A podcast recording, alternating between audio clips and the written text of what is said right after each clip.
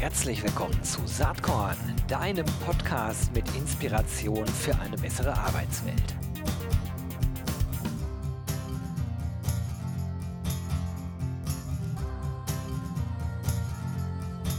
Hallo und herzlich willkommen zum Saatkorn Podcast. Heute ein spannender Mann am Start. Das bin nicht ich, sondern das ist Martin Gäth. Viele von euch werden kennen. Er ist Autor, hat inzwischen sein drittes Buch rausgebracht, hält äh, spannende Keynotes und Vorträge, äh, hat eine Firma, die sich Provotainment nennt. Was dahinter steckt, das äh, werden wir gleich mal besprechen. Und ähm, ich freue mich total, dass er da ist. Hi Martin, herzlich willkommen. Hallo Gero. Ähm, ich muss zurückdenken. Ähm, wir haben uns irgendwann mal auf einer Veranstaltung persönlich auch kennengelernt. Ich glaube, das war in Bielefeld, ist schon etwas länger her. Da hast du aber auch schon deine berühmte rote Adidas-Trainingsjacke getragen. Erste Frage, hast du die jetzt an? Ja, ich habe sie an und es ist nicht Adidas, sondern es ist Napolz. Napolz, Ah, Napolz schon hat die.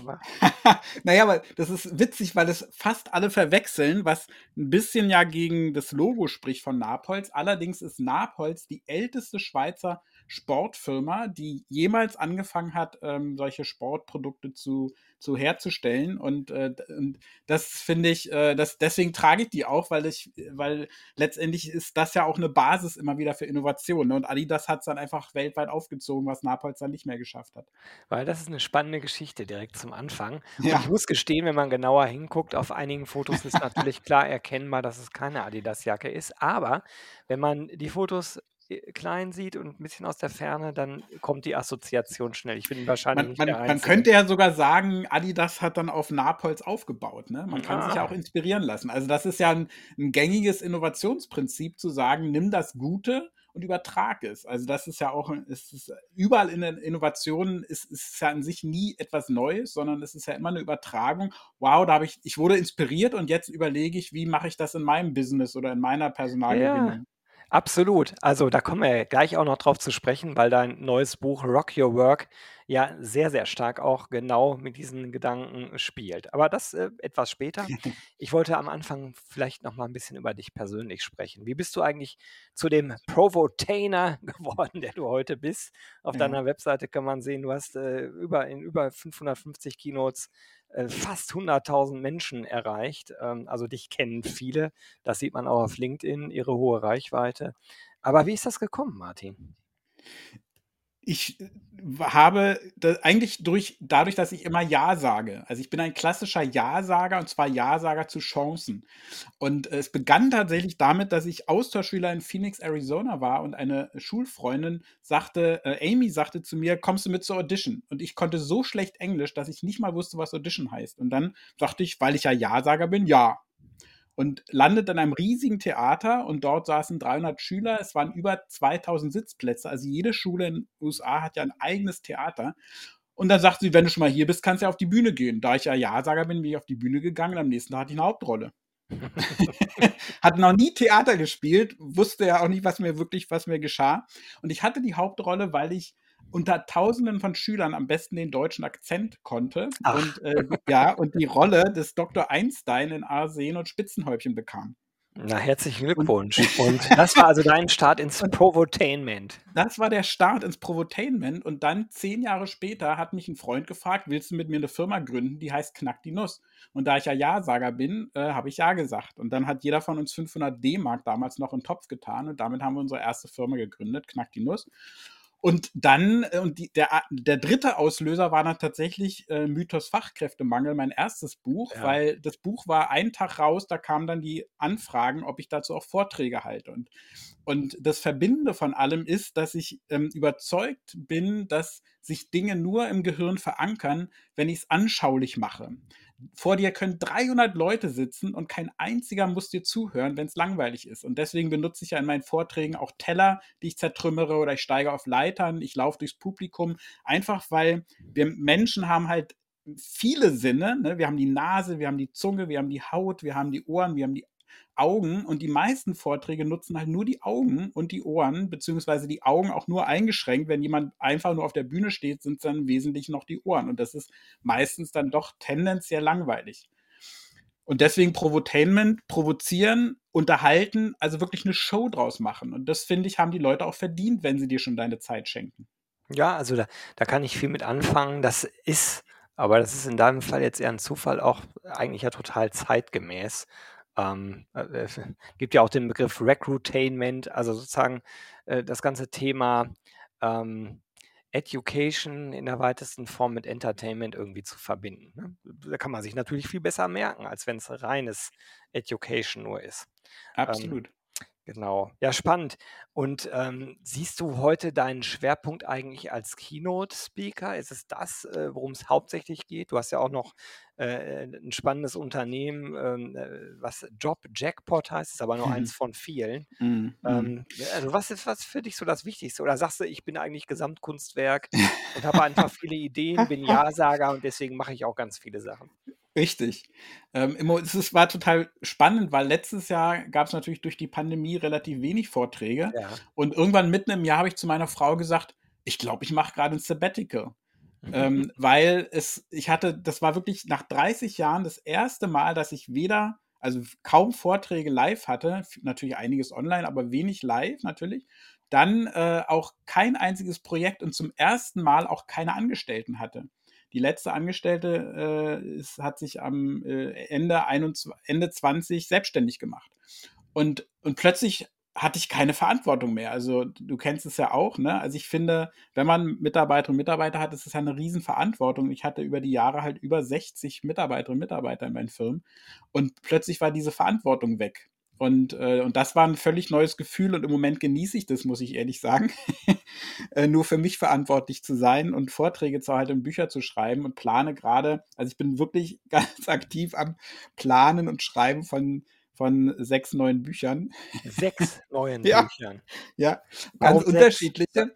Ähm, also Ideen habe ich für noch mehr Bücher, aber es sollen halt zu den ganzen Themen, also sowohl Recruiting als auch Rock Your Idea, Rock Your Work, sollen halt richtige Workbooks rauskommen, weil die Leute halt immer, immer wieder fragen, nun, wie mache ich es jetzt konkret? Ne? Also soll es in den Workbooks noch konkreter werden?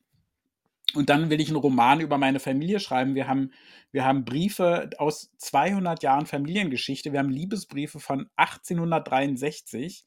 Äh, wir haben einen äh, Brief oder, oder ein Lebenswerk von einem, von einem Vorfahr von 1803 und das will ich alles in einen Roman verwandeln.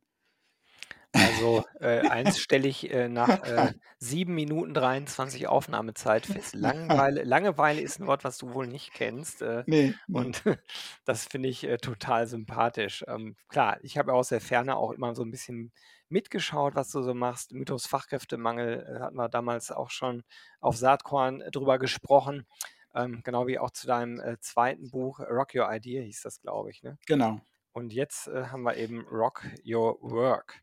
Ähm, wenn man sich das Buch so anschaut, dann ist das eigentlich äh, sehr nah an dem Claim für meinen Blog und Podcast äh, bei Saatkorn. Äh, das ist ja Inspiration für eine bessere Arbeitswelt. Und im Grunde genommen könnte das auch der Titel für das Buch sein. Es besteht aus ganz vielen Inspirationshäppchen. Äh, wenn man sie alle mal zusammenzählt, sind es 461.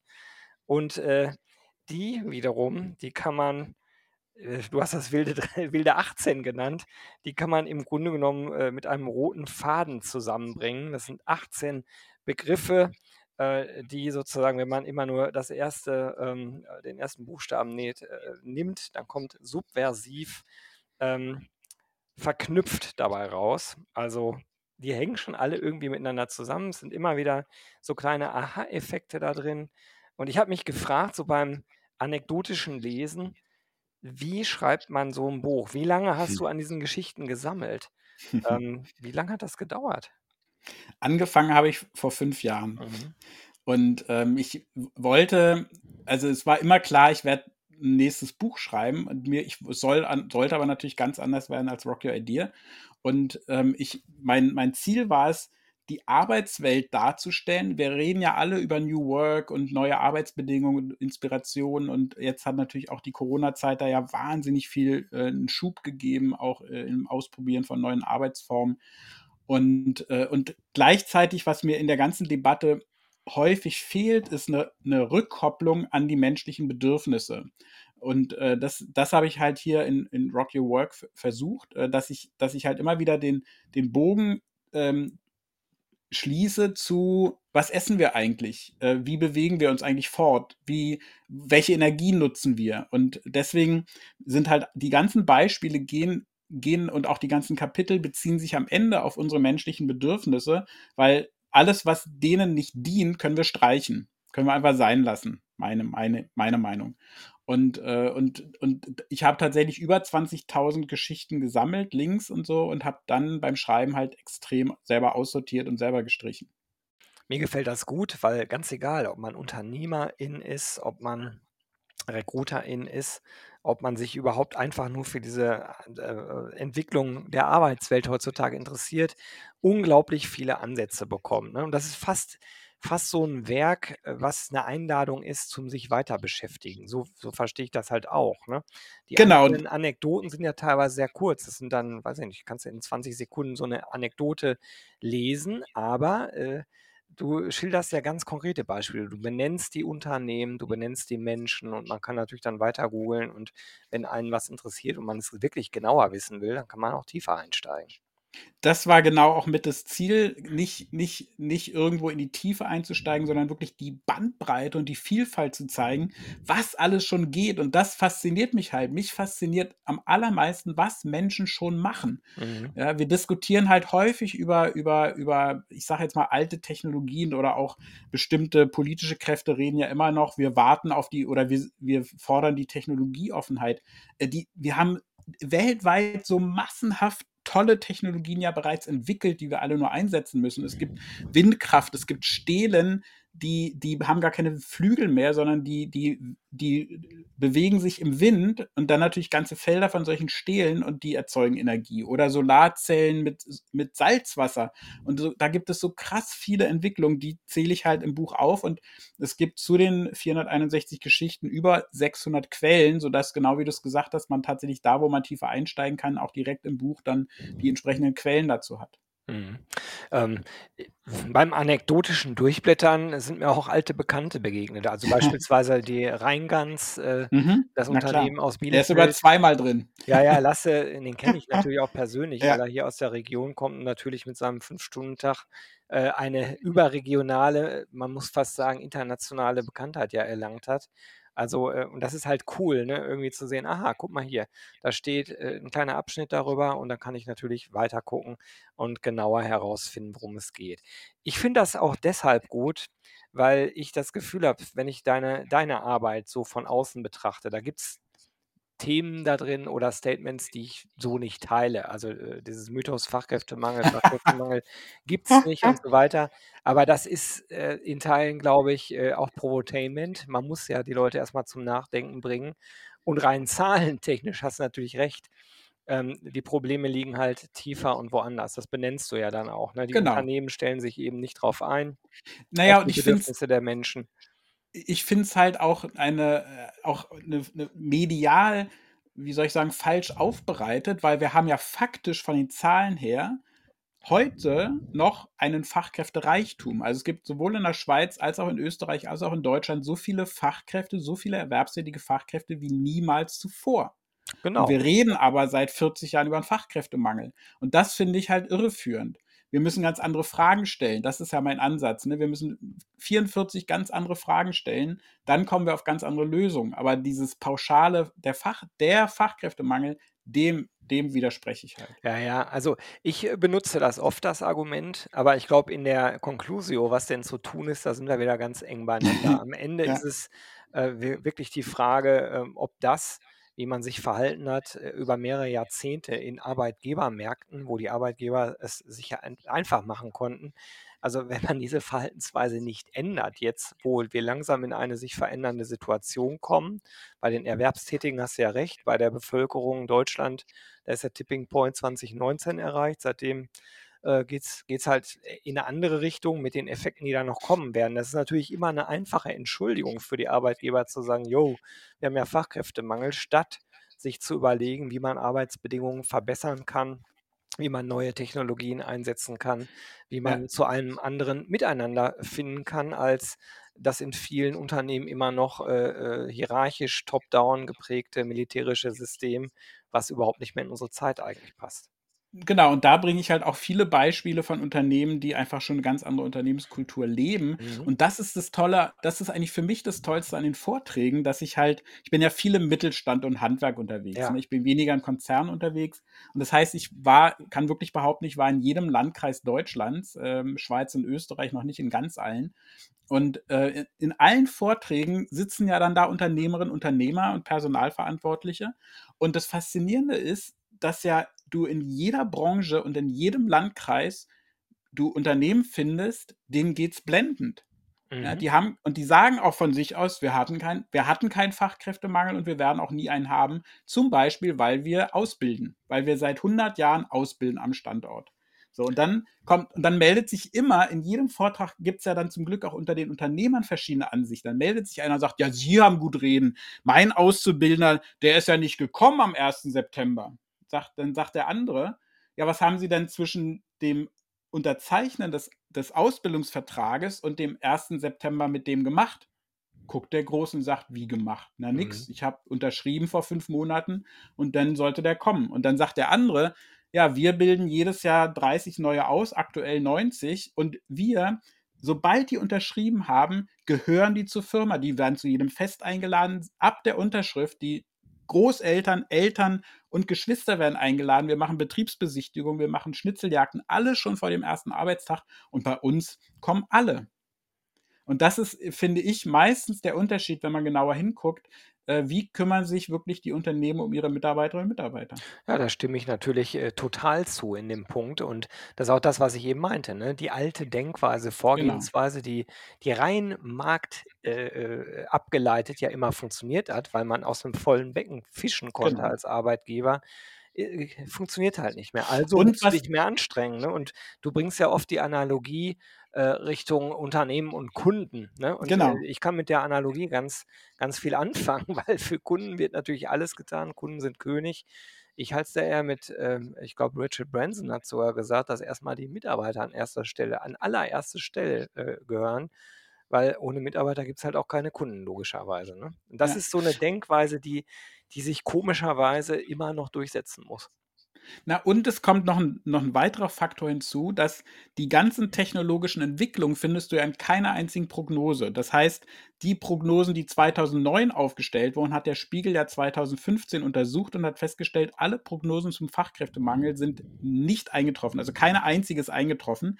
Zwischendurch, zwischen 2009 und 2015 wurde zum Beispiel 2013 Slack ist Slack überhaupt erst gestartet. Also, ist jetzt 9 Jahre alt. Ja, Slack die Entwicklung von Slack und einer weltweiten Zusammenarbeit steht ja in keiner Prognose. Oder jetzt aktuell wird äh, werden Roboter eingesetzt, die Krankenhäuser säubern, auch Schulen und Rathäuser.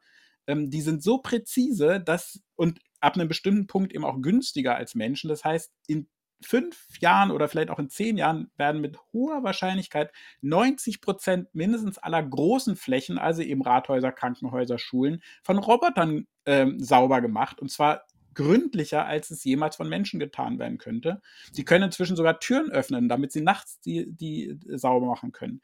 Und, äh, diese ganzen entwick technologischen Entwicklungen, die sind ja oder No-Code und Low-Code, ne, da wo man sagt, dass, äh, wahrscheinlich schon in 3 Jahren 3/4 aller Code weltweit von Menschen pro programmiert in Anführungsstrichen wird, die noch nie programmiert haben. Die Mhm. nehmen einfach die ganzen Codeschnipsel und stellen sich ihre Seiten und ihre Anwendungen selber zusammen. Also, all diese Dinge findest du ja in den ganzen Prognosen nicht und deswegen finde ich das auch immer schwierig, diese Prognosen, weil unsere Arbeit verändert sich ja ständig und deswegen heißt wahrscheinlich mein nächstes Buch auch Changeplosion, also Changeplosion oder Changeplosion, weil die Veränderung ja immer schneller wird, weil die Dinge ja aufeinander aufbauen und die Dinge sich gegenseitig ja sozusagen noch weiter beschleunigen. Und ich glaube, die Hauptaufgabe, und das ist war sozusagen auch noch 'n Anlass zu Rock Your Work, ähm, ist, wie bleiben wir Menschen dabei handlungsfähig? Also, wir werden wie werden wir nicht überfordert? Wie werden kommen wir nicht in den Burnout, sondern wie bleiben wir bei all diesen Entwicklungen handlungsfähig? Und ich glaube, das wird meiner Meinung nach die Hauptkompetenz, die wir lernen müssen. Was sind denn dann, äh, so 'n paar Handlungsempfehlungen, die du vielleicht, äh, abgeleitet aus deinen Ja. Beobachtungen, äh, UnternehmerInnen oder auch HRlerInnen mit auf den Weg geben wollen würdest? Also, mein mein Lieblings-Kreativ-Handwerkszeug und deswegen liegt auch hier direkt neben mir, ähm, der Hammer, äh, ist tatsächlich zerstören, ausmisten, streichen.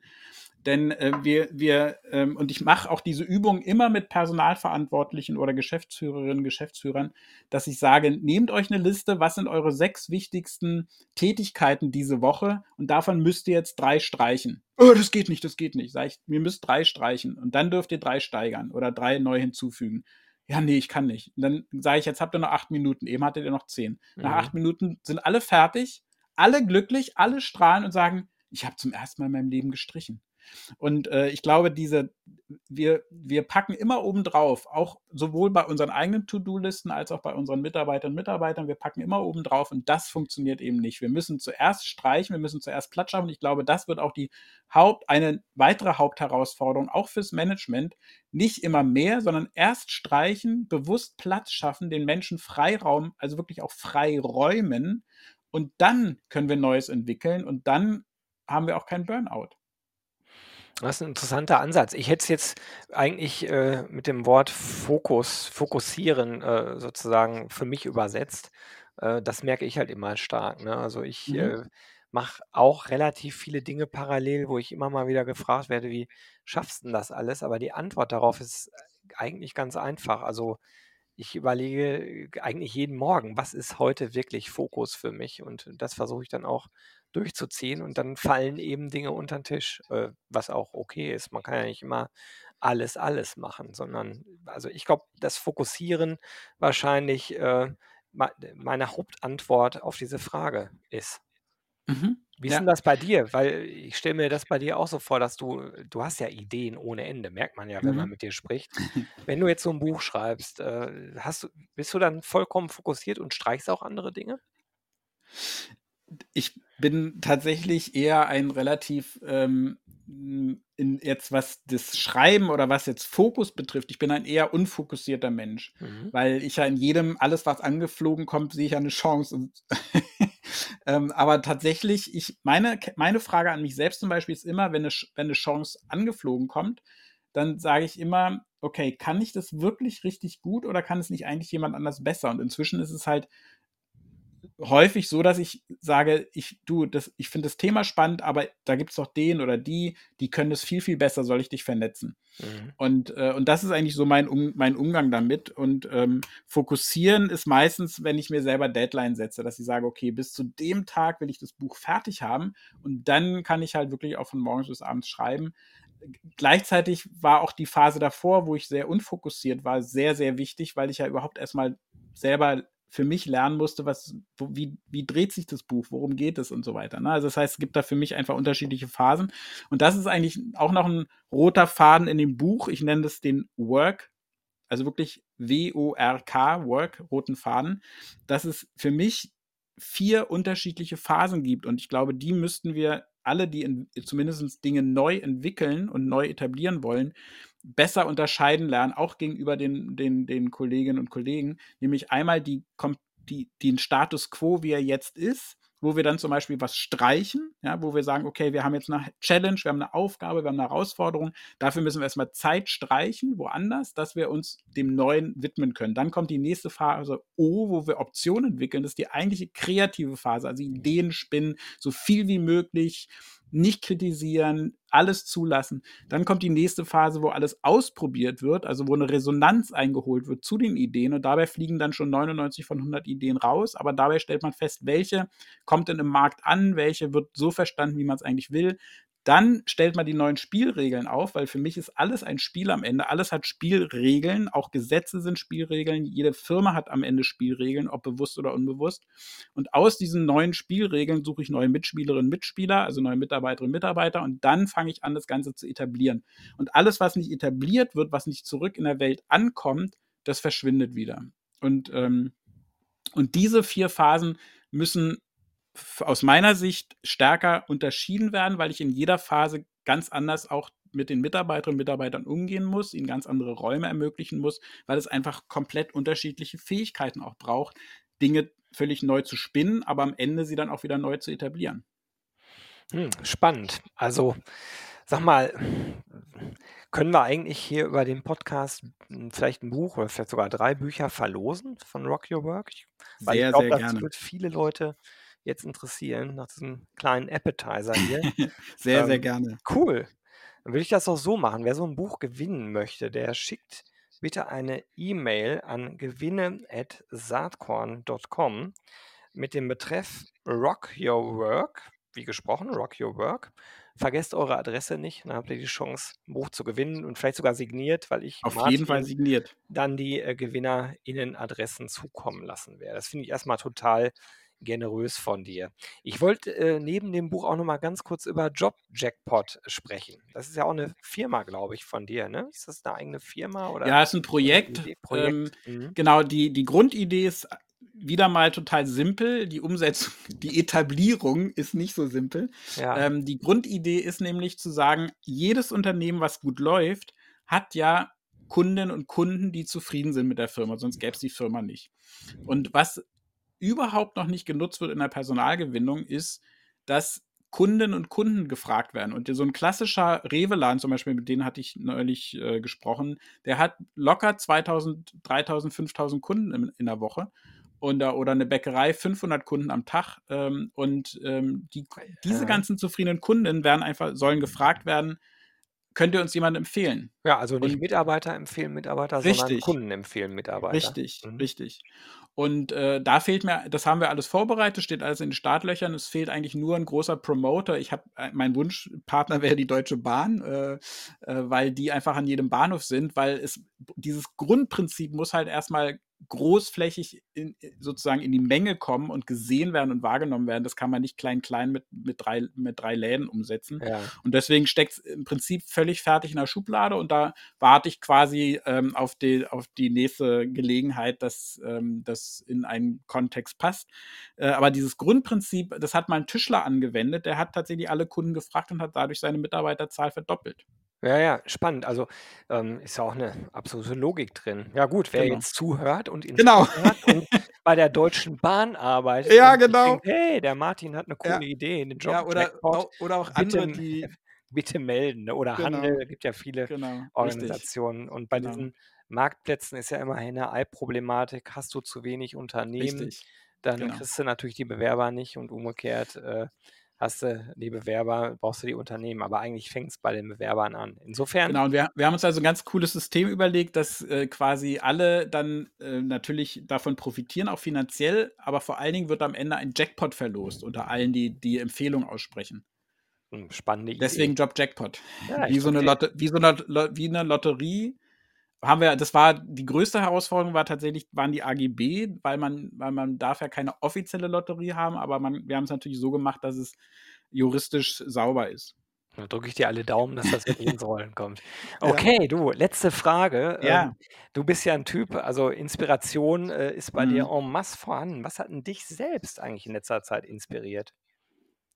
Also tatsächlich war das das Buch How, How to Write Useful Books, äh, weil ich äh, ja zum ersten Mal ein Buch im Selbstverlag veröffentlicht habe und ich wollte immer in, in anderen Verlagen, also ich wollte wieder mit meinen alten, mit meinen klassischen Verlagen zusammenarbeiten, habe dieses Buch gelesen und habe dann gedacht, nee, ich probiere es im Selbstverlag. Und dann Ja. habe ich einen der größten deutschen Selbstverlage, Tradition, angeschrieben, den Geschäftsführer, einfach direkt kontaktiert, den Geschäftsführer gleich. Und der hat mich, der hat mich über Monate jetzt inspiriert, weil ähm, er wirklich sich vor, vorbildlichst um mich gekümmert hat, mir alle Fragen beantwortet hat, auch humorvoll äh, mit meinen Späßchen umgegangen ist und, äh, und aber wirklich, das, das hat mich wahnsinnig inspiriert, wie, wie wirklich so äh, jemand, ähm, ja, also ohne um mich zu werben, aber durch seine Antworten und durch seine Art, wie er mit mir als potenziellem Kunden und jetzt Kunden umgegangen ist, ähm, das hat mich sehr inspiriert, wie man letztendlich das in allen Kontexten machen kann, sowohl mit Kundinnen und Kunden als auch mit Mitarbeiterinnen und Mitarbeitern und Bewerbern und Bewerbern, fand ich extrem vorbildlich, sehr inspirierend.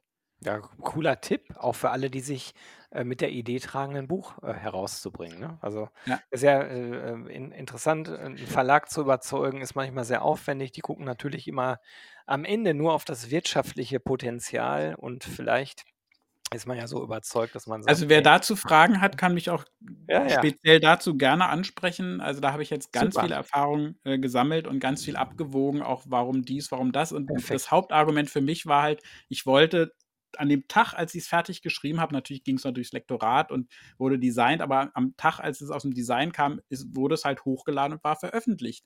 Und ich wollte jetzt nicht noch ein halbes Jahr warten. Ich wollte es halt direkt rausbringen, wenn es fertig ist. Und das war für mich das Hauptargument. Mega cool. Kann mir vorstellen, dass sich jetzt durchaus Menschen, die hier zuhören, äh, bei dir melden. Ich verlinke einfach mal dein LinkedIn-Profil. Ja, Da gerne. sind ja alle Kontakte an da. Du, Genau. es hat äh, erwartungsgemäß sehr viel Spaß gemacht, mit dir jetzt hier zu schnacken. Ich danke dir ganz, ganz herzlich, lieber Danke Martin, dir, und Gero.